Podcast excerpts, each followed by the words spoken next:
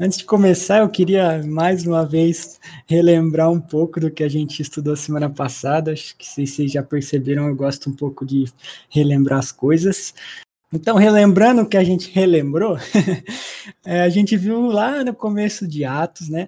A gente viu Lucas relatando as últimas palavras de Jesus entre os apóstolos, né? Depois da sua ressurreição, o tempo que ele ficou entre os apóstolos, e a gente viu como que a orientação de Jesus para eles naquele momento, no primeiro momento, era para que eles ficassem em Jerusalém até que lá a promessa do derramamento do Espírito acontecesse e, mas daí ele vai falar que aquele não é o sinal do fim dos tempos, que os apóstolos, os discípulos não tinham que se preocupar com isso, não tinham que se preocupar em saber qual era o tempo, qual era a época, mas eles tinham que se preocupar em pregar o evangelho. E aí a orientação era que uma vez que eles recebessem o consolador, que eles recebessem o próprio Deus na vida deles, né, batizados com o Espírito Santo, eles também receberiam poder para serem suas testemunhas. E aí eu estou falando bastante esse, esse trecho, porque para mim é muito importante lá no começo, quando ele fala: vocês receberão poder para ser minhas testemunhas. Então, por isso, uma vez que isso acontecesse, eles tinham que pregar o evangelho, não só na Judéia, Samaria, até os confins da terra. Então, eu creio de fato que isso é muito importante a gente ter em mente esse começo, para a gente começar a entender tudo que vai acontecer, não só que já aconteceu, mas que vai acontecer daqui para frente no livro lá de Atos. Então, a gente viu esse breve resumo é, lá do começo, depois a gente foi resumindo mais brevemente ainda tudo que foi acontecendo até a gente chegar ali no capítulo 6, que foi onde a gente estudou aquela primeira parte. É, e aí eu vou falar mais uma vez, de verdade, vou até ser repetitivo. Se você perdeu, separa um tempinho aí, volta lá, dá uma escutada nos outros estudos, tenho certeza que, que vai valer muito a pena. Isso, lá na exposição MP3, boa. Então, relembrando mais, lá nos primeiros versículos aqui do capítulo 6, a gente viu como que a igreja primitiva ela estava se desenvolvendo, ela estava crescendo, estava multiplicando-se em números, né, que era o, o termo até que ele usa no texto lá no começo até duas vezes, multiplicando-se. E a gente viu que junto com esse crescimento também tinha algumas dificuldades. É, dá para ouvir no Spotify também. Algumas dificuldades também começaram a surgir ali. Principalmente naquilo que se tratava do cuidado com os pobres, né, do cuidado com os necessitados, no cuidado com as viúvas, é o, o que mais destaca ali naquele começo. E aí, nesse sentido, né, no cuidado com as viúvas, a gente viu como que havia um certo desprezo também dos hebreus, daqueles é, judeus que eram de Jerusalém, nativos ali, eles desprezavam as viúvas helenistas, que eram aquelas viúvas judias, mas que falavam grego, eram estrangeiras. Então, por elas serem estrangeiras, elas estavam sendo ali esquecidas naquela distribuição diária, elas estavam ficando sem o amparo, estavam ficando sem aquele cuidado que não só era necessário naquele momento na igreja, como também era requerido por Deus, né? O cuidado com os necessitados, isso tudo a gente viu também. E aí a gente viu a decisão, a decisão de escolher ali dentre os discípulos sete homens, homens que eram cheios do Espírito Santo, homens cheios de sabedoria e homens de boa reputação. E, e, esses homens deveriam ali, né, exercer esse ministério de serviço. Eles deviam cuidar desses necessitados, eles deviam servir às mesas e, e muito mais do que isso, né? E a gente talvez veja um pouco hoje sobre isso. Então a gente acabou vendo que esse cuidado pelos necessitados não englobava ali apenas aqueles que não tinham recursos, não estava falando só aqueles que precisavam de uma ajuda material, mas a gente também viu e a gente tentou falar um pouco sobre a necessidade que nós temos espiritualmente, a pobreza espiritual que todos nós temos e que aqueles irmãos também tinham. E aí a necessidade de um alimento espiritual. E aí por isso que os apóstolos, eles falam, né, não devemos abandonar a pregação, a palavra, a oração para servir as mesas. Então eles dividiram essas cargas com os outros, né? Para que então essa missão da igreja pudesse ser completa, para que o evangelho ali pudesse avançar. Então a pregação continuava para saciar essa fome espiritual que temos, e, a, e, os diáconos ali serviam, e não só os diáconos, mas a igreja também, as outras pessoas, inclusive mulheres piedosas, isso até a gente conversou um pouco no grupo depois, também ajudava nessa necessidade material daqueles irmãos. E aí a gente viu Estevão, Felipe, Prócono, Nicanor, que é o que fala no versículo 5, né? Timão, Pármenas e Nicolau, eles foram os escolhidos ali pela comunidade, pela igreja, para realizar esse serviço. E aí o relato final, versículo 7 do texto do capítulo 6 que a gente estudou semana passada, fala: Crescia a palavra de Deus e em Jerusalém multiplicava-se o número dos discípulos. Também muitíssimos sacerdotes obedeciam à fé. E aí a gente viu que graça maravilhosa era isso, né? Muitíssimos sacerdotes obedeciam à fé. Então, sem mais delongas, a gente chega aqui nessa parte do capítulo 6, os, do versículo 8 até o 15. E, e é uma parte que eu confesso que foi até um pouco difícil de estudar, não porque ela é difícil de interpretar ou porque ela tem algumas polêmicas ou debates, não, mas é porque ela é uma parte que é introdutória. Essa, esse, esse último trecho do capítulo 6, ele vai introduzir o que vai acontecer no próximo capítulo que a gente vai estudar, que é o capítulo 7. Ele é essa abertura aí de um relato que até é bem famoso, né? Acho que todo mundo aqui conhece a, a história de Estevão. Mas principalmente a abertura para um relato que, na minha opinião, é muito decisivo. Não só foi decisivo na história da igreja, mas é muito decisivo para a gente ver uma certa algo que começou a acontecer depois disso, e, e, e nisso está justamente a minha dificuldade, entender o que, que eu deveria falar sem atropelar tudo que ainda vai ser estudado, tudo que ainda vai ser comentado. Mas eu acredito que no estudo de hoje a gente vai conseguir ter uma ideia aí melhor do que, que vai acontecer, e acho que vai ser muito bom para nós. Então, acho que agora a gente deve ler o texto, né? Já está aí, o, o Caio já fez isso, então o texto de Atos 6, 8 a 15, que diz assim: Estevão, cheio de graça e poder, fazia prodígios, prodígios e grandes sinais entre o povo. Levantaram-se, porém, alguns dos que eram da sinagoga chamada dos libertos, dos sirineus, dos alexandrinos e dos da Cilícia e Ásia, e discutiam com Estevão, e não podiam resistir à sabedoria e ao espírito pelo qual ele falava. Então subornaram homens que dissessem: Temos ouvido este, este homem proferir blasfêmias contra Moisés e contra Deus. Sublevaram o povo, os anciãos e os escribas, e investindo, o arrebataram, levando-o ao sinédrio. Ape apresentaram testemunhas falsas que depuseram: Este homem não cessa de falar contra o lugar santo e contra a lei, porque o temos ouvido dizer que esse Jesus, o Nazareno, destruirá este lugar e mudará os costumes de que Moisés nos deu. Todos os que estavam assentados no sinédrio, fitando os olhos em Estevão, viram o seu rosto como se fosse rosto de anjo. Então que Deus abençoe a sua palavra, que ele ilumine a nossa mente, nosso coração, para que a gente conheça mais ele nesse momento também. Então, até aqui, até esse momento, é, Lucas ele estava relatando as coisas que aconteciam na igreja, mas ele estava fazendo isso mais ali sob uma perspectiva dos apóstolos, né? Agora, entanto, ele parece que ele muda um pouco, né? Ele traz para gente um relato sobre uma pessoa, um relato sobre um desses que foi escolhido ali para exercer o serviço de diácono, né? Que, que era Estevão. é interessante porque outros não aparecem aqui, ou pelo menos não são mencionados, não são comentados nesse momento. O texto diz: Estevão, cheio de graça e poder. Em outras traduções, até fala cheio de fé. Ele fazia prodígios e grandes sinais entre o povo. E nisso, acho que já dá para a gente perceber que, de fato, Estevão ele tinha sido escolhido de acordo com aqueles requisitos que foram estipulados por Deus, né, e que os apóstolos tinham comunicado para a comunidade, que era homem cheio do Espírito Santo, de sabedoria, então provavelmente também tinha boa reputação, e com certeza os outros que foram escolhidos também, mas é interessante que aqui a gente já vê, ó, Estevão cheio de graça e poder. Então é interessante a gente começar a olhar para esses atributos num primeiro momento, né? Porque a gente vê, nossa, homens cheios de graça, de poder.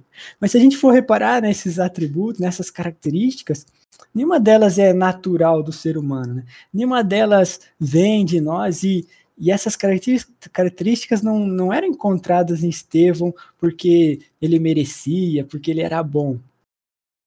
Existem alguns textos que vão nos ajudar a mostrar isso, né? Que tudo vinha de Deus, tudo era dado por Deus a eles. Então, vamos abrir rapidinho Efésios 1, 5 e 7. Efésios 1, 5, 7. Se não der para pôr aí, tudo bem, eu vou lendo aqui, só prestar atenção.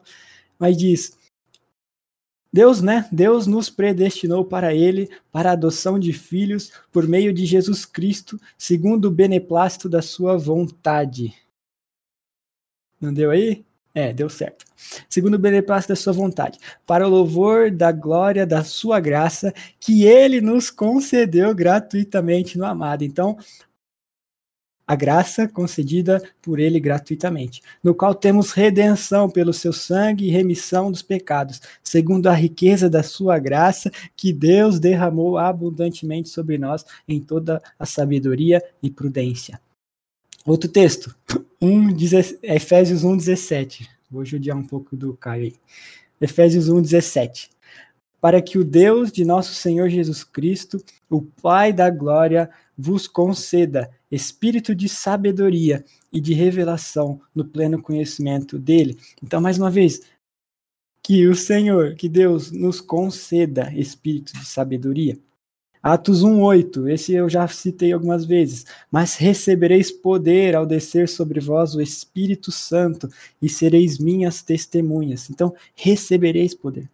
E o último aqui, Efésios 2, 8, 10. Esse já é mais conhecido. Porque pela graça sois salvos, mediante a fé, e isso não vem de vós, é dom de Deus, não de obras para que ninguém se glorie. Mas não acaba aí, pois somos feitura dele, criados em Cristo Jesus para boas obras, as quais Deus de antemão preparou para que andássemos nelas. Então, mais uma vez, a salvação, a fé, não vem de nós, é dom de Deus, ele nos dá. Então, para mim, esses textos deixam bem claros tudo isso, né?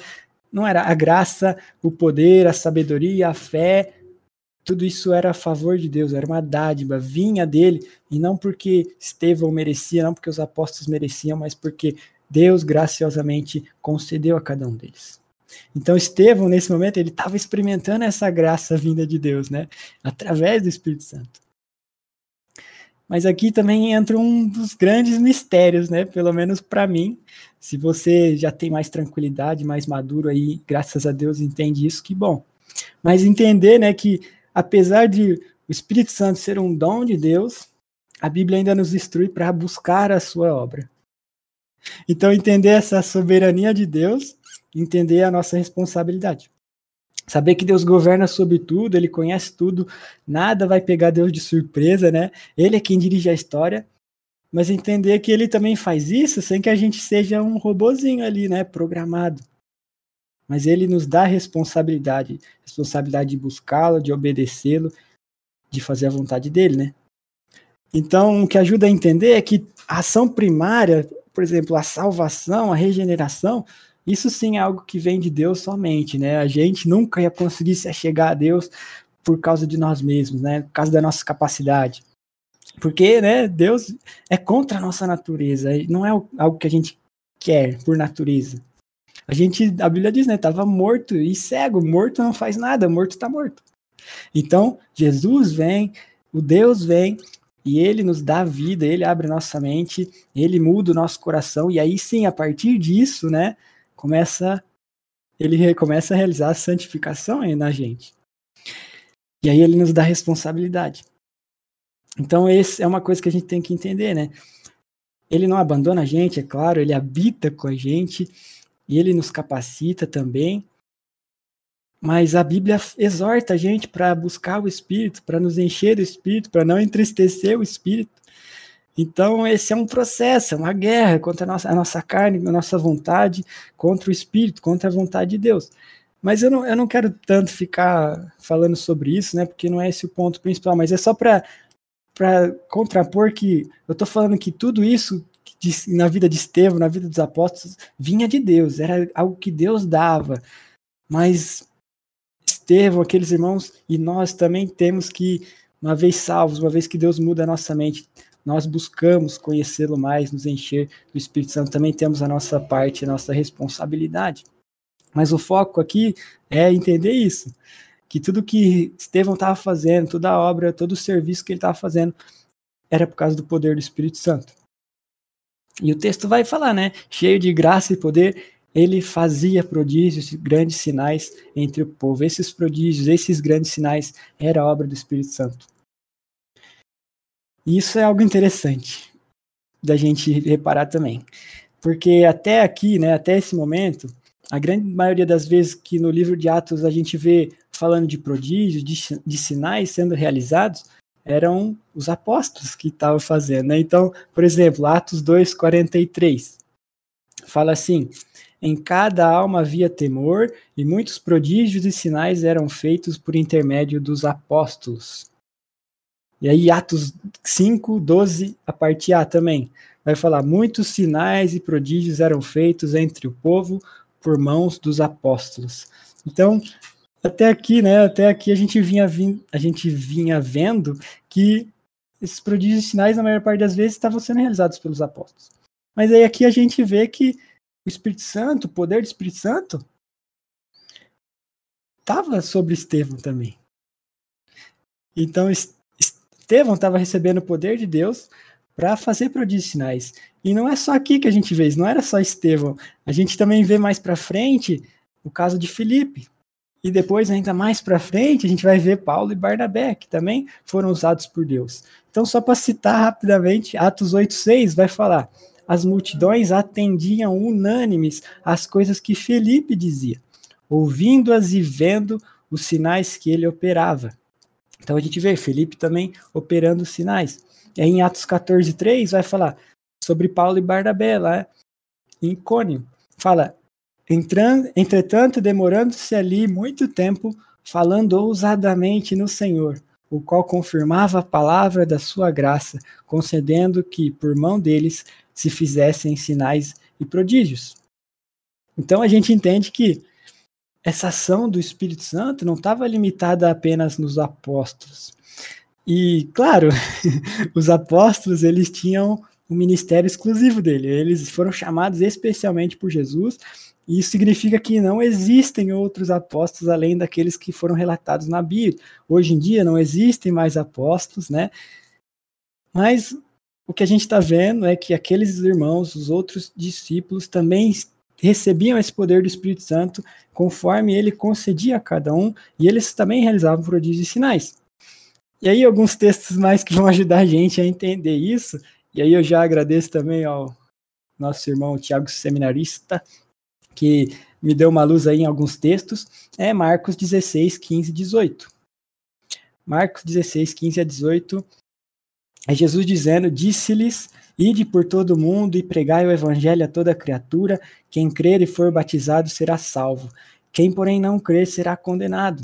Estes sinais hão de acompanhar aqueles que creem. Em meu nome expelirão demônios, falarão novas línguas, pregarão, pegarão em serpentes, e se alguma coisa mortífera beberem, não lhes fará mal. Se impuserem as mãos sobre enfermos, eles ficarão curados. Então, esses eram sinais que acompanharam justamente o ministério dos apóstolos. Jesus estava falando para os apóstolos. E aí a gente vê de forma muito forte, né, de forma muito mais clara, durante o ministério dos apóstolos, essas coisas acontecendo. Mas era algo que acontecia conforme a vontade de Deus e com aqueles que criam, conforme Deus concedia a eles.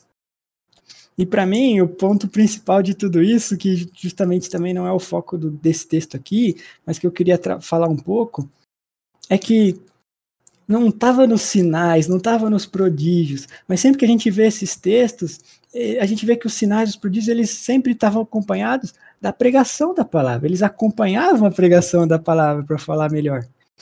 E esse era o principal ali. Se a gente for ver aqueles textos que eu citei de Filipe e de, de Paulo e Barnabé, tá falando que a, a multidão atendia unânime às coisas que Filipe dizia, ouvindo-as, e depois eles viam sim os prodígios. O texto que fala de Paulo e Barnabé é bem mais claro, que fala que eles falavam ousadamente no Senhor, e aí ele fala, e o Senhor confirmava a palavra da sua graça, concedendo a eles o poder, é, o, o, fato de fazerem sinais e prodígios, né? Então, Deus ia confirmando essa palavra. Os sinais, então, nesse caso, justamente como o próprio nome diz, eles sinalizavam, sim, sinalizavam que aquela pregação era de fato vinda do próprio Deus. E um último textão para ajudar a gente a entender isso é Atos 4, 29 e 30, que é o momento onde Pedro e Paulo eles estão enfrentando ali as ameaças, a perseguição, as prisões, e eles oram a Deus e, e eles falam então: agora, Senhor, olha para as suas ameaças e concede aos teus servos que anunciem com toda a intrepidez a tua palavra. A primeira coisa que ele pede aqui é: ó Deus, concede aos teus servos que eles anunciem com intrepidez a tua palavra, a pregação da palavra.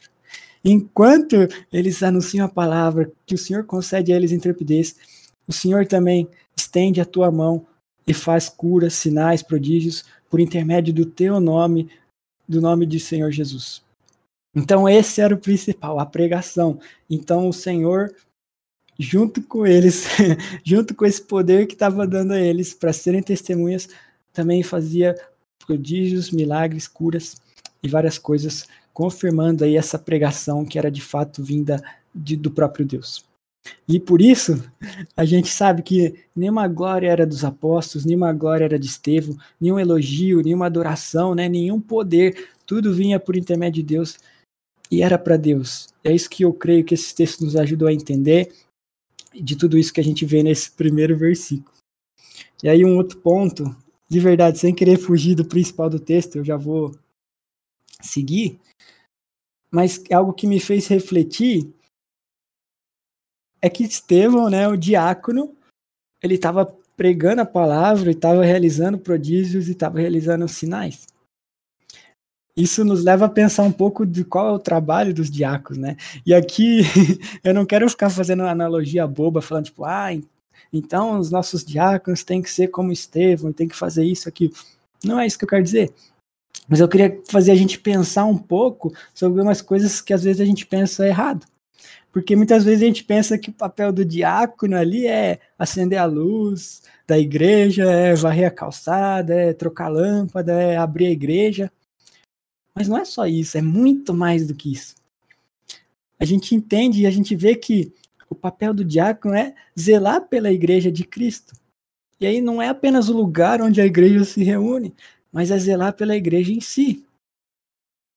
Eu acho que tem muito a ver com o que a gente falou na semana passada tem a ver com cuidar das necessidades materiais da igreja, cuidar do serviço à igreja, mas principalmente zelar pelo avanço da igreja, é zelar a pregação pela pregação do evangelho, é defender o evangelho, é defender essa pureza, a santidade da igreja, mesmo que isso cause perseguição. E é isso que a gente vê Estevão fazendo. Ele está pregando a palavra, está anunciando a palavra, ele está zelando pela igreja para que ela avance. E mesmo que isso cause perseguição, é o que a gente vê. É o que aconteceu com Estevão. O versículo 9, então, seguindo, vai dizer que levantaram-se, porém, alguns dos que eram da sinagoga chamada dos libertos, dos sirineus, dos alexandrinos e dos da Cilícia e Ásia, e discutiam com Estevão. E é interessante também que até aqui, até esse momento, né, do livro de Atos, a gente tinha visto que os líderes do templo tinham se revoltado né, contra essa obra dos primeiros cristãos, principalmente ali contra a pregação dos apóstolos. Mas agora o que a gente vê é que essa perseguição chega também até as sinagogas. E as sinagogas eram esses lugares onde os judeus se reuniam, né, se encontravam para estudar a Torá, para orar. Então tinha uma diferença, né? O templo ele era único, o templo, o templo de Salomão não tinha outro. Mas essas sinagogas eram várias, tinham diversas. E aqui no texto a gente vê que né, se levantaram ali os da sinagoga dos libertos. Esses libertos eram os judeus que tinham sido escravos né, e foram libertos. Os sirineus, alexandrinos, da Cilícia e Ásia. Então, vários judeus que não eram leigos, né, porque eles se reuniam nas sinagogas para estudar a Torá, eles começaram a discutir com Estevão. E é interessante destacar aqui, só por curiosidade também, que quando fala ali os da Cilícia, então eram, eram esses judeus que eram ali de uma, de uma província romana, né? E a principal cidade, uma das principais cidades dessa província, da Cilícia, era Tarso. E Tarso é um nome que não é muito estranho para nós, né? A gente conhece por causa de um cara, Saulo de Tarso, né? Então, nesse momento, já dá para a gente começar a ter alguns indícios de que Saulo, né? Nesse momento ainda Saulo, ele estava presente ali entre esses das sinagogas, né? E isso vai ser confirmado para a gente mais para frente, a gente vai ver se isso de fato é verdade ou não, que eu estou falando aqui, né? Mas é um indício que talvez Saulo tivesse ali entre aqueles. E o texto então vai seguir dizendo, né, que todos esses judeus, provavelmente eles que eram estudiosos da lei, nessa discussão com Estevão, fala o texto, né, não podiam resistir à sabedoria e ao espírito pelo qual ele falava. E aqui então mais uma vez a gente vê confirmado, né? Não era pela capacidade humana, se fosse aqueles aqueles homens é, sabiam da Bíblia, eram estudiosos, mas eles não podiam resistir à sabedoria e ao espírito. Então não era uma capacidade humana simplesmente que fazia com que Estevão, que os apóstolos pregassem a palavra, né? Mas era esse poder do Espírito Santo, como a gente tem visto, que hoje está tá repetindo bastante, né? E aí tem que lembrar aquela promessa de Jesus lá no começo, né? Esse poder que eles receberiam para ser testemunhas. Então, o Espírito Santo daria a eles poder para serem testemunhas, para justamente fazer isso, pregar a palavra. Mas não é só lá que a gente vê promessas assim, né? Por exemplo, se a gente for ler lá em Lucas, Lucas 21, de 12 a 15, é um texto maior de um contexto, eu vou cortar um pouco para não, não estender, mas é Jesus falando, ele falou: Antes, porém, de todas essas coisas, lançarão mão de vós e vos perseguirão, entregando-vos às sinagogas e, ao, e aos cárceres, levando-vos à presença de reis e governadores por causa do meu nome. Isso vos acontecerá para que deis testemunho. Assentai, pois, em vosso coração de não vos preocupardes com o que haveis de responder, porque eu vos darei boca e sabedoria, a que não poderão resistir, nem contradizer todos quantos se vos opuserem. Então, olhando para esse texto de Lucas e olhando para esse relato de Atos que a gente está vendo, a gente exatamente essas palavras de Jesus se cumprindo. E especificamente aqui com Estevão, né? Ele está diante das sinagogas, mas ele recebe do Espírito Santo essa boca e sabedoria que aqueles outros judeus não puderam resistir, né? não puderam contradizer, não puderam se opor ao que Estevão estava falando. E aí o texto aqui de Atos continua dizendo ali no versículo 11, então aqueles judeus que não podiam resistir ao Espírito Santo subornaram homens que disseram, que dissessem, temos ouvido este homem proferir blasfêmia contra Moisés e contra Deus. Aqueles judeus, eles não fizeram uma coisa que era nova. Eles não inventaram esse suborno, essa blasfêmia. Várias vezes, vários outros textos na Bíblia, a gente vê isso sendo usado, né? esse suborno, essa mentira, essa perversidade. Um texto que eu queria ler rapidinho também é em Romano, em 1 Reis, desculpa, 21, 10 que vai falar da história ali do rei Acabe, que tinha um, uma vinha que era de Nabote, essa vinha, esse campo estava do lado do palácio dele. Então Acabe ele tem o desejo de comprar essa vinha para fazer ali o jardim. Então ele vai falar com Nabote e fala: "Pô, me vende aí essa vinha ou troca por uma melhor para que eu tenha para mim". E aí Nabote fala que não pode fazer isso porque aquela vinha era herança dos seus pais, então ele não queria vender. E aí Acabe, até meio engraçado, a história fala que ele foi para sua cama triste, não comeu, né? Tava aborrecido ali, tava triste. E aí Jezabel, essa praga, a esposa dele, vê ele ali deitado e, e fala: "Por que que você tá abatido, né? Por que que você tá triste?" Ele conta: "Ah, porque eu queria a vinha de Nabote, ele não pôde me vender". Aí ela fala: "Mas por acaso você não é o rei? Pode deixar, ela fala, que eu vou arrumar a vinha de Nabote. E aí ela escreve cartas, assina no nome do rei, sela com o selo do rei e, e manda dizer isso aí que está no texto. Fazei sentar de frente dele dois homens malignos, diante de Nabote, dois homens malignos, que testemunhem contra ele, dizendo: Blasfemaste contra Deus e contra o rei. Depois levai-o para fora e apedrejai-o para que morra. E, cara, esse texto eu quis usar, trazer ele porque ele é muito, muito semelhante com o que a gente está vendo aqui é, em Atos. Homens malignos, mentindo, dizendo falsas coisas. E o que eles dizem é justamente isso. Homens que foram subornados, né, dizem: blasfemaste contra Deus e contra o rei, lá no caso da Jezabel. E aqui fala: blasfemaste contra Moisés e contra Deus. E aí lá em Reis, depois disso eles levam na bote e apedrejam ele para que ele morresse. E a gente vai ver que isso também acontece aqui mais para frente. Mas não é só nesse texto, né? A gente também sabe de Judas, por exemplo, que acertou o suborno, né, para entregar Jesus. A gente sabe também daqueles guardas que aceitaram o suborno, né, para dizer que o corpo de Jesus, na verdade, tinha sido roubado pelos discípulos enquanto eles estavam dormindo, para tentar, né, é, é, diminuir a força, né, da, da pregação de que Jesus tinha ressuscitado. Então eles subornaram também aqueles guardas. Então isso, isso não era algo novo, não era algo que exclusivo aqui que aconteceu em Atos.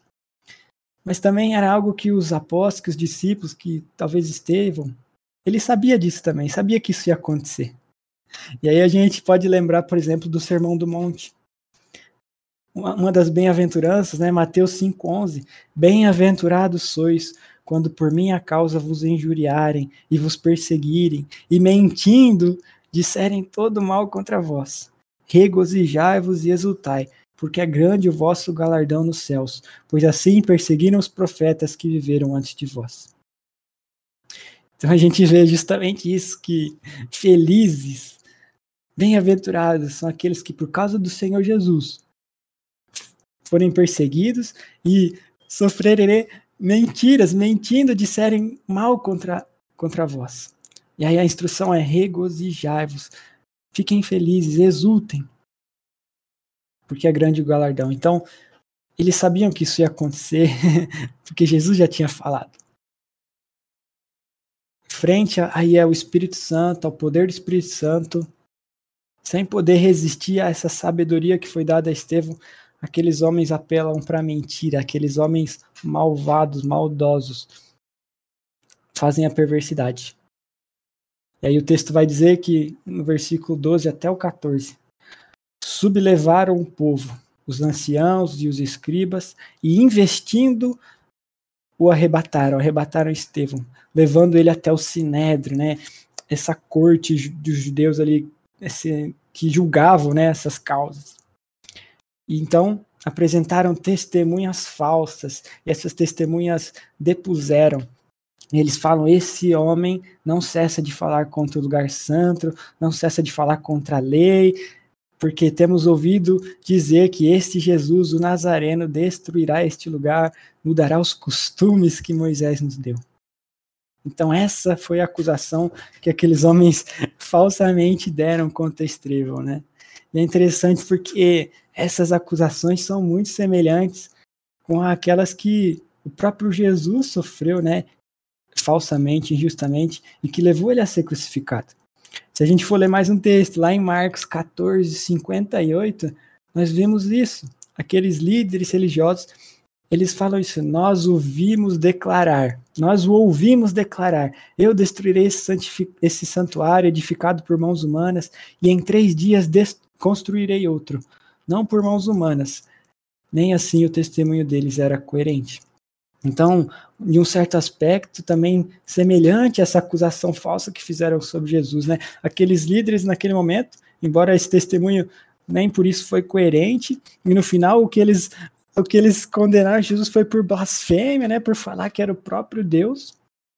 Da mesma maneira, estavam acusando aqui Estevão. E naquele momento, aqueles líderes não tinham entendido que, na verdade, o que Jesus estava falando era do santuário que era o seu próprio corpo, né? Que ele ia morrer, mas que em três dias ele ia ressuscitar. E aí o relato onde Jesus fala isso lá em João, ainda vai dizer que depois que aconteceu, que aconteceram essas coisas, né? Depois que Jesus de fato morreu e ressuscitou depois de três dias, eles se lembraram das palavras que Jesus tinha dito nesse momento e eles creram. Então Jesus, de maneira nenhuma, estava falando mentiras, não estava blasfemando, mas foi isso que eles usaram para acusar Jesus, e era isso que eles estavam usando aqui, mentiras, para acusar Estevão. Porque Estevão, ele não tinha falado contra o templo, ele não tinha falado contra Moisés, nem contra a lei, muito menos contra Deus, né? Claro, ele não tinha feito isso.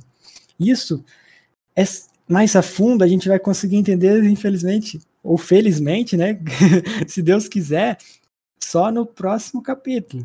Então, a gente vai conseguir entender na defesa de Estevão tudo o que ele de fato estava falando. Mas o que a gente pode falar, que a gente pode pensar aqui, é que Estevão ele estava pregando a palavra de Jesus. E, consequentemente, a palavra que os apóstolos também estavam pregando.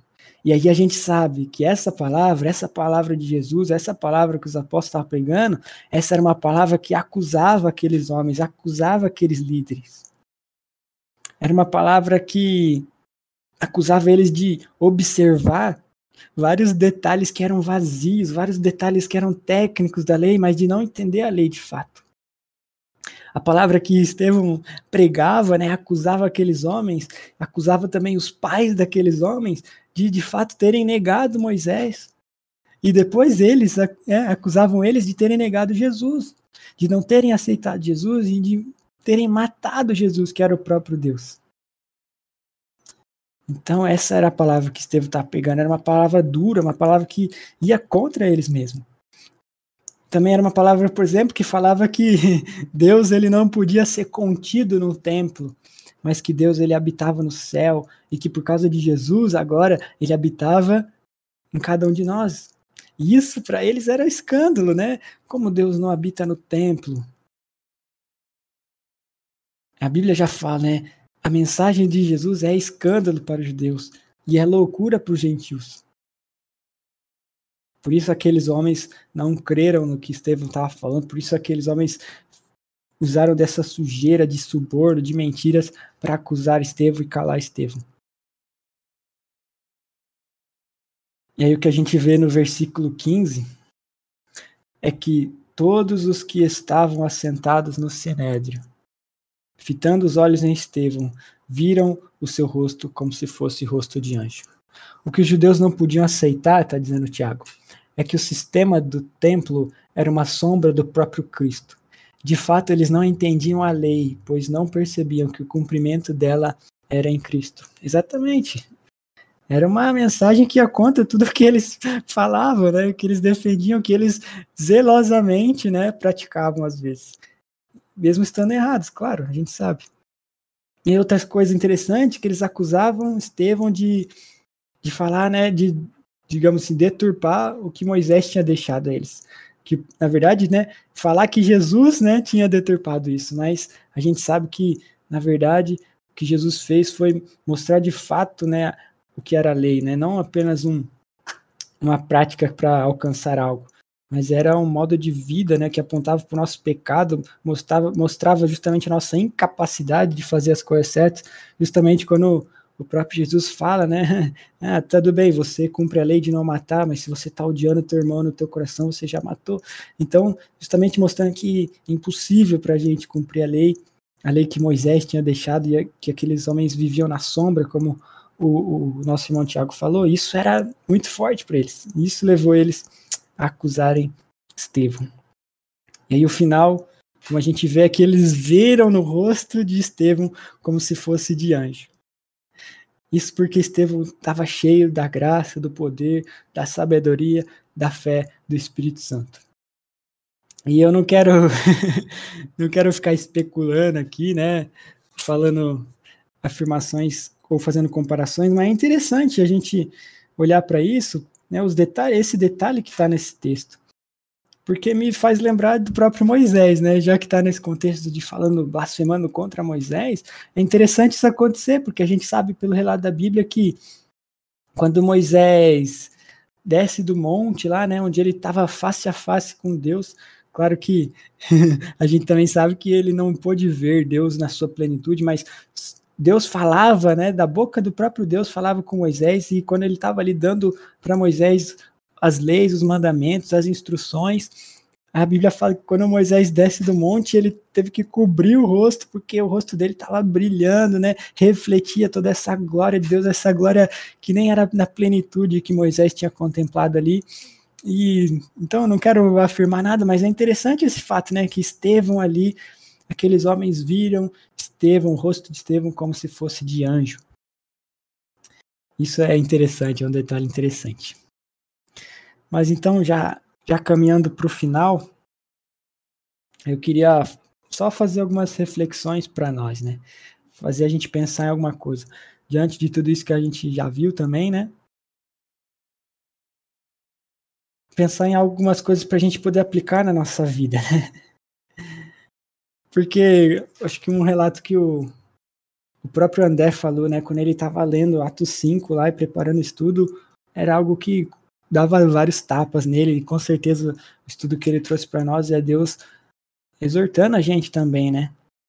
Como que a gente lê esses textos, vê essas coisas acontecendo e continua o mesmo, né? Claro que esses estudos são muito bons para que a gente conheça a Bíblia, mas para que a gente conheça a Deus, né? Mas a gente não pode ler eles e continuar da mesma maneira, né, galera? Eles são muito fortes em mostrar como que Deus agia naqueles homens e o que, que ele fazia através deles, né?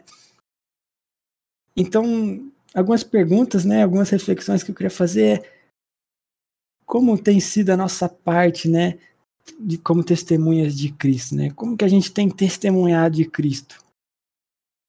Será que a gente acha que está testemunhando só por ir à, à igreja, só por frequentar a igreja? Será que é só isso? Olhando para isso que a gente está estudando, que eu estou falando, né? Será que a gente tem incomodado o mundo? Isso é uma pergunta que até parece meio clichê, mas é verdade. Será que a gente tem incomodado o mundo?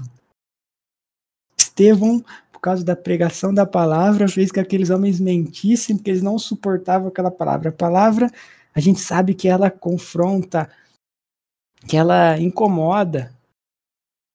Ela não é desse mundo. As pessoas da nossa natureza, ela é contra essa palavra. Então, será que a gente tem incomodado o mundo com a palavra? É claro, né?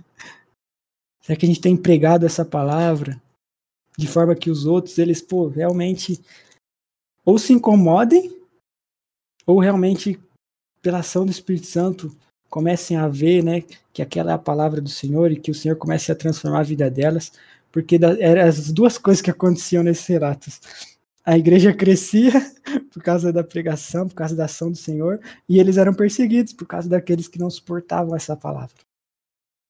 E eu não estou querendo fazer uma comparação é, exatamente para a gente ser igual aos apóstolos, mas a Bíblia fala que a gente, Paulo fala, é ser de meus imitadores como eu sou de Cristo. A nossa vida como discípulos é baseada na imitação de Cristo. A Bíblia é a revelação de Deus para que a gente conheça não só quem ele é, mas ele usou os apóstolos, os discípulos, os profetas para ver como eles viveram também, porque eles viveram de acordo com Cristo.